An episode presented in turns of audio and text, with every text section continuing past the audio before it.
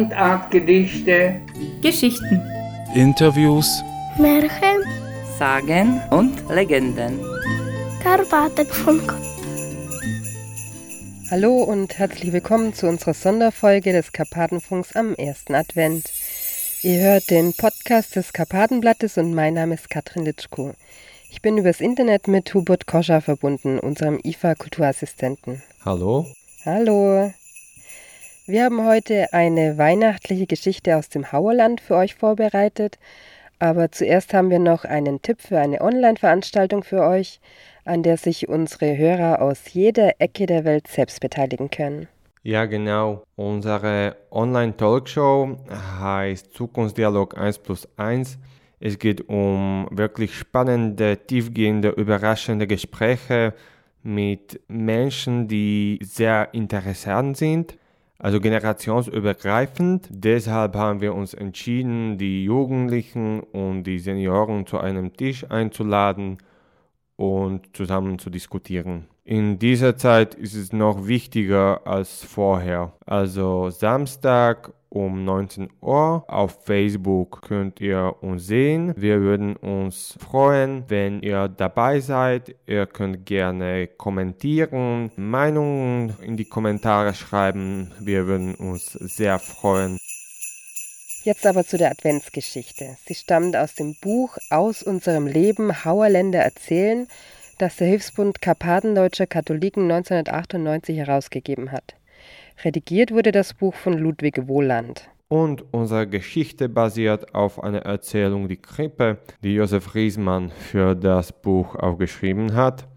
Sie führt uns nach Glaserhau auf Slowakisch Klene. Die Leute aus Glaserhau sind einst immer am Samstag, auch frühen Morgen, nach Chemnitz gegangen und haben dort auf dem Wochenmarkt ihre landwirtschaftlichen Erzeugnisse verkauft. Man musste früh aufstehen, um einen guten Platz zu ergattern und seine Eier, Butter, Käse und Geflügel loszuwerden. Es waren wohl häufig Frauen, die sich so auf den Weg machten, aber auch manche Männer zogen mit einem Korb auf dem Rücken zum Markt. Einer von ihnen war Seffel, um den es in unserer Adventsgeschichte geht.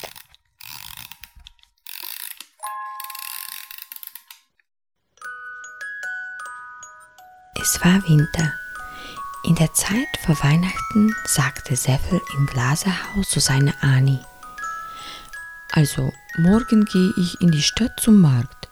Für dich ist es zu kalt und der Schnee ist schon mächtig hoch. Schon am Abend bereitete er alles sorgfältig vor, damit er am nächsten Morgen gleich aufbrechen konnte. Er stand früh auf und machte sich bald auf den Weg. Geh in Gottes Namen und komm nicht vom Weg ab, rief ihm die Annie noch nach, als er mit seinem Korb mit dem weißen Zipfeltuch und mit der Tabakpfeife im Mund in der Dunkelheit verschwand.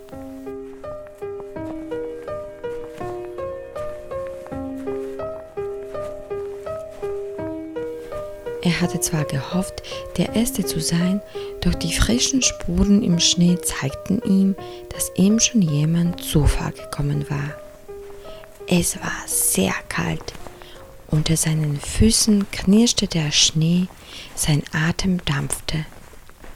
Seffel spürte die Kälte nicht so sehr, denn er legte noch einen Schritt zu und so wurde ihm etwas wärmer.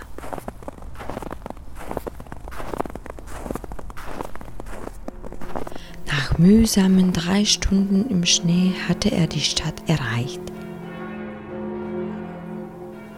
In Kremnitz war es noch recht ruhig. Auch hier mitten in der Stadt war es nicht viel wärmer. Nach und nach kamen mehr Leute, die etwas zu verkaufen hatten.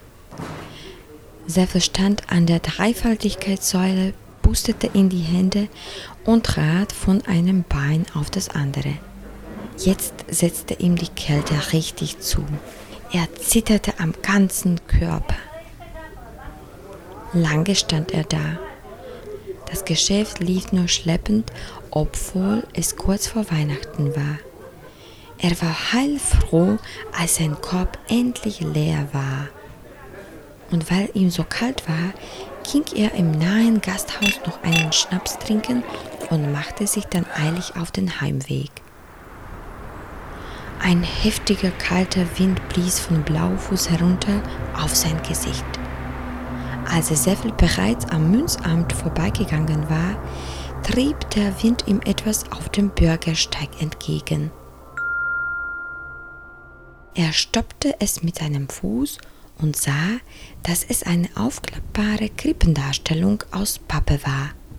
Da entdeckte er, dass einige Meter weiter ein Tisch vor einer Ladentür stand, auf dem etliche dieser Krippen aufgebaut waren. Einen Augenblick überlegte Seffel.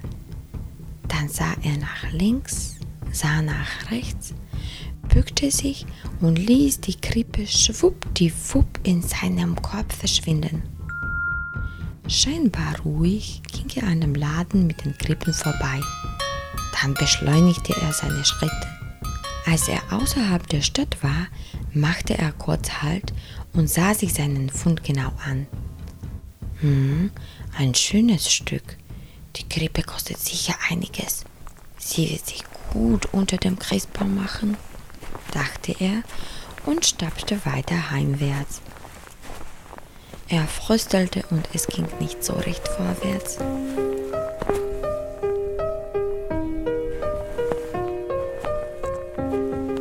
Am nächsten Morgen fühlte sich Seffel gar nicht gut. Er hustete und die Nase lief ununterbrochen. Es war ja Sonntag und so rief Anni. Heute gehe ich alleine in die Kirche. Du bleibst besser zu Hause. Am nächsten Nachmittag bekam Seffel auch noch Fieber und er zog sich ins Bett zurück. Aber es wurde nicht besser. Er war ernsthaft krank. Als der Doktor Spitzer von Bad Stuben nach Glaserhaus kam, wurde er auch zum Seffel gerufen. Der Doktor untersuchte ihn eine ganze Weile, dann sagte er zu ihm, Sie haben die Grippe. Sie müssen im Bett bleiben und viel Tee trinken. Schwitzen, schwitzen und nochmals schwitzen. Ich schreibe Ihnen dazu noch gute Tropfen auf. Der Kranke zuckte zusammen und sagte gar nichts mehr. Als der Doktor gegangen war, drehte er sich zur Wand. Immer wieder hörte er die Stimme des Arztes. Sie haben die Grippe, haben die Grippe, haben die Grippe. Seffel fragte sich, woher der Doktor nur wusste, dass er die Grippe hatte. Ob ihn doch jemand gesehen hatte? Sollte am Ende die Grippe daran schuld sein, dass er krank war? Dass er am Ende gar starb? Nein, das durfte nicht sein. Und so beschloss er, die Grippe musste zurück, dorthin, wo er sie mitgenommen hatte. Nach einer Tasse heißem Tee stieg Seffel aus dem Bett, zog warme Kleider an und ging hinaus in den Schuppen. Dort hing an einem Holzhaken der Korb mit dem Tuch, in dem die Krippe war. Er hatte ihn schon unter dem Arm, als Annie erschien, die ihn längst beobachtet hatte. Sie ermahnte ihn. Was soll das? Wohin wirst du denn in deinem Zustand? Du holst dir doch den Tod. Du erfährst es, wenn ich zurückkomme, sagte Seffel, schob Annie zur Seite und zog davon. Verdutzt blieb sie zurück. Er ließ sich nicht aufhalten. Mit schnellem Schritt ging er davon. Annie schaute ihm hilflos nach und wischte sich mit der Schürze die Tränen aus den Augen. Es war nicht mehr so kalt. Auf der Landstraße glänzten die ersten Schlittenspuren. Die Straße war bis Kremnitz frei und Seffel kam gut voran, aber auch ordentlich ins Schwitzen. In der Stadt angekommen, stellte er verschollen die Krippe vor dem Eingang des Warenhändlers ab, von wo sie ihm zugeflogen war.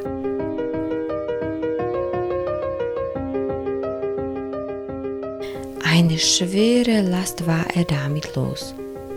Er wärmte sich noch etwas im Wirtshaus auf und machte sich zufrieden auf den Heimweg. Der steile Weg nach Johannisberg verlangte alle seine Kräfte. Während des steilen Aufstiegs tropften die Schweißperlen von seiner Stirn in den Schnee. Es war längst dunkel geworden, doch Sevel kannte den Weg genau. Schließlich war er ihn schon x-mal gegangen, im Sommer wie im Winter. Als er endlich zu Hause ankam, waren seine Kleider vom Schweiße durchnässt. Angsterfüllt empfing ihn seine Frau. Wo warst du denn so lange? fragte sie. Doch Seffel wollte nur noch ins Bett. Nach einem Lindenblütentee fiel er in einen tiefen Schlaf. Als er am nächsten Morgen aufwachte, fühlte er sich wie neugeboren. Froh sagte er zu Annie, ich bin sorgenfrei und habe ein reines Gewissen. Die Krippe ist Gott sei Dank wieder weg.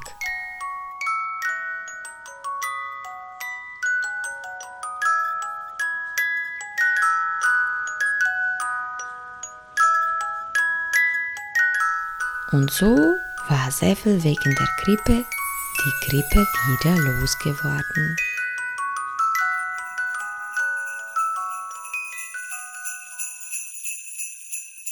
Wir hoffen, dass ihr ohne Grippe durch den Advent kommt und wünschen euch noch einen schönen, gemütlichen und harmonischen Tag. Vielen Dank fürs Zuhören und bis nächsten Sonntag. Den Karpatenfunk findet ihr überall dort, wo es Podcasts gibt. Und auf karpatenblatt.sk. Tschüss. Bis bald.